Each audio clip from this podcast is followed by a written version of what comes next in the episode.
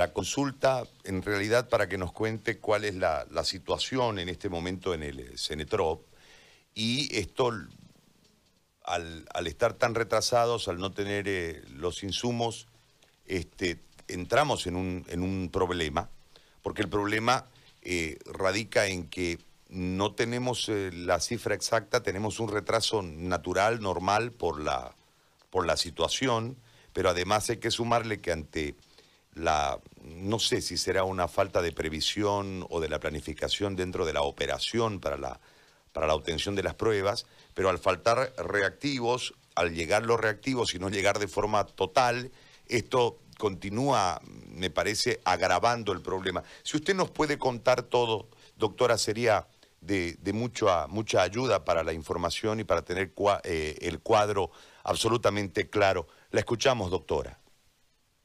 Buenos días, Gary. Eh, primero y fundamental que no fue falta de planificación, porque nosotros hacemos un requerimiento mensual, lo que no impide que hagamos también eh, pedidos de emergencia, los cuales se hacen en la pertinencia que corresponde. Eh, con ALAP, que es el que maneja toda la parte de insumos para hacer las pruebas PCR, eh, pertenece al Ministerio de Salud y es el indicado para eh, hacer estos envíos en la manera que corresponde y en el tiempo que, que corresponde también. Pero al parecer han hecho cambio de funcionarios y eso un poco alteró la normalidad de los envíos. Es así que hemos estado tres días sin, sin, muchos reactivos. Estamos trabajando como tipo de emergencias nomás, pacientes oncológicos, pacientes dializados o pacientes de que están en terapia intensiva. Entonces ha sido, por eso es que ha bajado en cuanto a la tasa de incidencia que reporta diariamente el Servicio Departamental de Salud. Doctora, ¿cuánto es tres días de, no, de, solo trabajar con lo que ustedes denominan emergencia? Eh, queda claro que la erogación de los recursos y de la dotación de los insumos parte del Ministerio ustedes hacen el requerimiento, cualquiera fuera la causa dentro del ministerio, no les llegó. En ese marco, ¿cuánto en realidad eh, origina en, la demora en relación a la estadística eh, los tres días? Y en relación a la operación posterior, ¿cuánto tardan en igualarse? Y si hay posibilidades de igualarse o esto se sigue sumando al retraso que la anterior vez ustedes denunciaron. Simplemente para saber cómo es la operación. Bueno, nosotros primero eh, que ahora tenemos más centros que están procesando. Se ha abierto la maternidad que antes solamente trabajaba para Chagas, entonces ahora se ha adecuado para hacer coronavirus. Y también está el remanso. Entonces, al haber más termocicladores, están siendo repartidos los, los diferentes envíos de muestras a, los tres centros que están procesando. En ese sentido, eh, nuestro caudal de llegada eh, está siendo ahora reducido, pero eh, como teníamos atraso, eh, en la medida que hemos recibido la dotación de, de reactivos, vamos a trabajar como lo hacemos normalmente en, en turnos que son de dos turnos completos. Entonces eso aumenta la cifra de los pacientes que son portados como nuevos, digamos pero el, en el sentido de que estamos atrasados, seguimos atrasados, pero esperamos que en estos días podamos avanzar y eh, poder responder ya como corresponde. Le hago una consulta más en relación a la operación. ¿Ustedes han sido eh, reforzados, si vale el término, en cuanto al personal para, para esta gran demanda? Sí. sí, Gary, hemos sido reforzados en dos momentos. que tenemos eh, el refuerzo por cooperación del Banco Mundial y otro ente internacional también hemos tratado bioquímico, en total creo que tenemos como nueve, nueve nuevos, y es por el, para cubrir la pandemia. Entonces, en cuanto a personal, estamos con la cantidad suficiente y eh, nosotros estamos acostumbrados a trabajar así cuando hay epidemias o pandemias. No se olvide la del 2009 H1N1, también la hemos vivido entonces, mi personal, el de siempre, estamos acostumbrados así, a brindar lo máximo que podemos, pese al cansancio, al agotamiento tanto físico como emocional. Doctora, después le voy a hablar de ese temita, pero le hago una consulta más referente a esto. Es decir, ustedes al ser reforzados en líneas normales, si tuviesen toda, toda la dotación de lo que se requiere para las pruebas de parte del ministerio, si no hubiesen estos retrasos, si el, clima fuera normal, ¿no? si, si el, desarrollo de la acción fuera normal, ¿cuántas pruebas pudiesen ustedes brindar diariamente? ¿Cuál es la capacidad con este refuerzo? Bueno, lo que pasa es que los bioquímicos son repartidos en diferentes pasos que, que, eh, amerita la prueba PCR. Entonces son tres pasos previos a ir al termociclador. Entonces estas, estas personas están en esos pasos previos, porque para ser eh, parte del equipo de biología molecular eh, tiene que, que, estar capacitado el personal, los cuales todos los que participan en mi centro han sido capacitados anteriormente en, diferentes países. Entonces, en ese sentido, estamos cubiertos y aproximadamente, hay una cosa también, que no todos los reactivos vienen de una sola marca, a veces vienen diferentes marcas y ¿qué ocurre en algún momento? Que las curvas que son las que determinan que está positivo o que está indeterminado o que es negativo, a veces no se no se no no hay concordancia con los controles que ellos manejan. Entonces, en alguna oportunidad puede haber esa un retraso en la prueba porque están ajustando las cosas para que tengan un resultado claro y, preciso, ¿no? Como amerita, y es de esperar una prueba PCR. Entonces, eh, normalmente nosotros reportamos cerca de 500 determinaciones y es lo que se pasa al, al. Doctora, ¿usted nos puede precisar cuánto tiempo se demora entre la toma de la muestra al paciente y el resultado en todo este proceso? Uh, Gary, eso es un ideal, porque eso no ocurre. Usted sabe que al estar retrasado, eso no se cumple si yo le digo cuánto tarda. Porque eh, el termociclador, en el termociclador eh, se puede demorar entre, entre cuatro horas y un poco más si todo marcha bien, incluso en tres se podría hacer.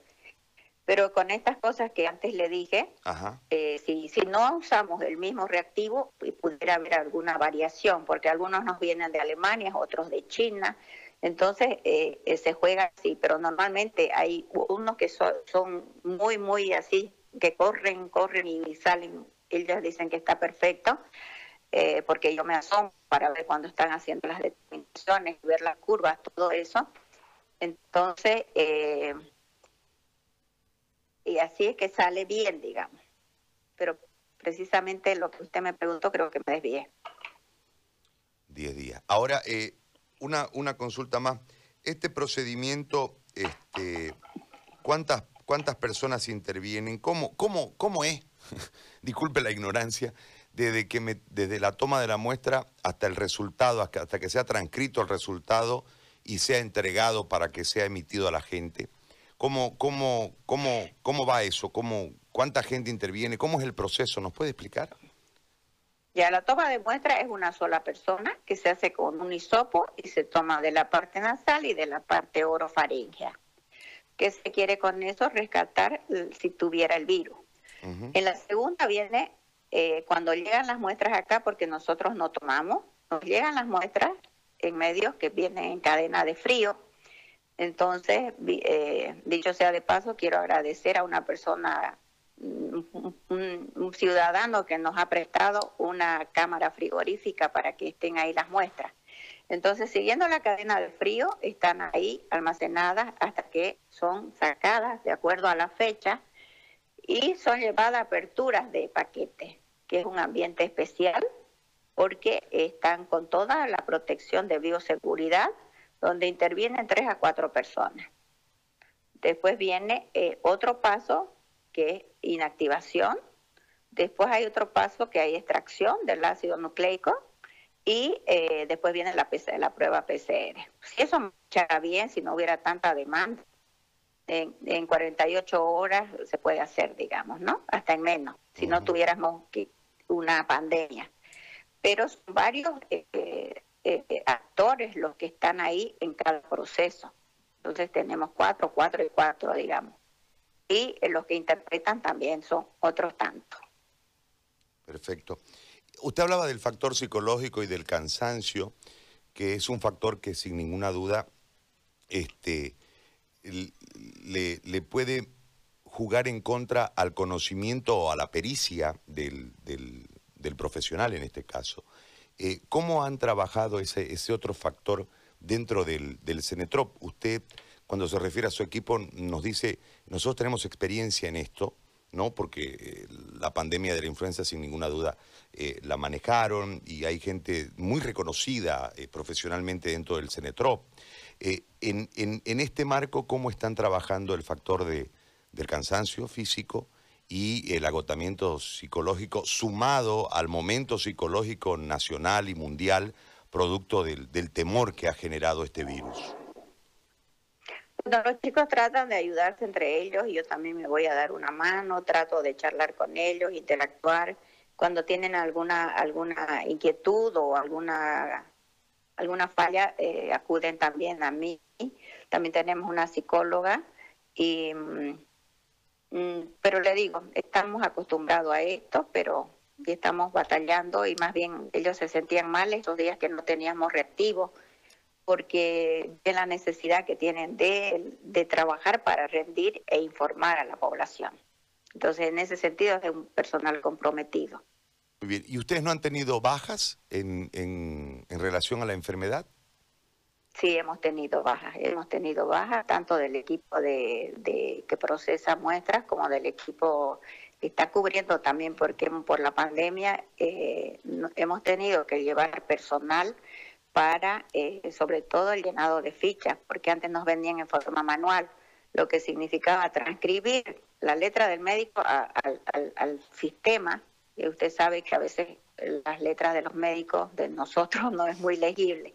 Entonces eso originaba cierta eh, cierto retraso también en, esa parte y yo insistí en que se haga un sistema en, eh, en internet para que sean ingresadas las los datos epidemiológicos en la ficha, lo que se llama el sistema GETIC.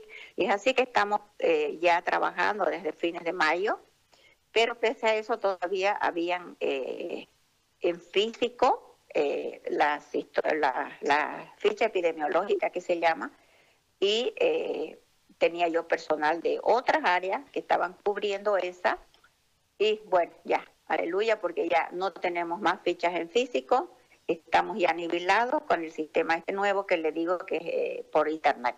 Muy bien. Doctora, yo le agradezco muchísimo el tiempo que nos ha regalado en esta mañana para explicarnos todo esto. Muy amable, gracias. No, al contrario, gracias a usted. Gracias, hasta luego. La doctora María Isabel Méndez, directora del CENETROP. En condiciones normales, entre 48 y 72 horas tardaría el examen. Con todo lo que ha sucedido en relación a